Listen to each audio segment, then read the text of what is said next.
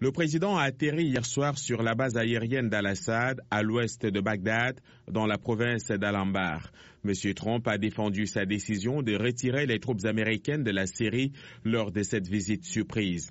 Il a déclaré que beaucoup de gens vont adopter sa façon de penser, ajoutant qu'il est temps, et je cite, que nous utilisions notre tête. Fin de citation. Accompagnés de la première dame Melania Trump, ils ont passé trois heures à rendre visite aux troupes américaines. Monsieur Trump et la première dame des États-Unis se sont envolés pour l'Irak tard le soir de Noël afin de remercier les soldats américains pour leur engagement, leur succès et leur sacrifice et pour leur souhaiter joyeux Noël, a écrit la porte-parole de la Maison-Blanche, Sarah Sanders, dans un tweet accompagné d'une photo montrant le couple en compagnie de jeunes militaires américains.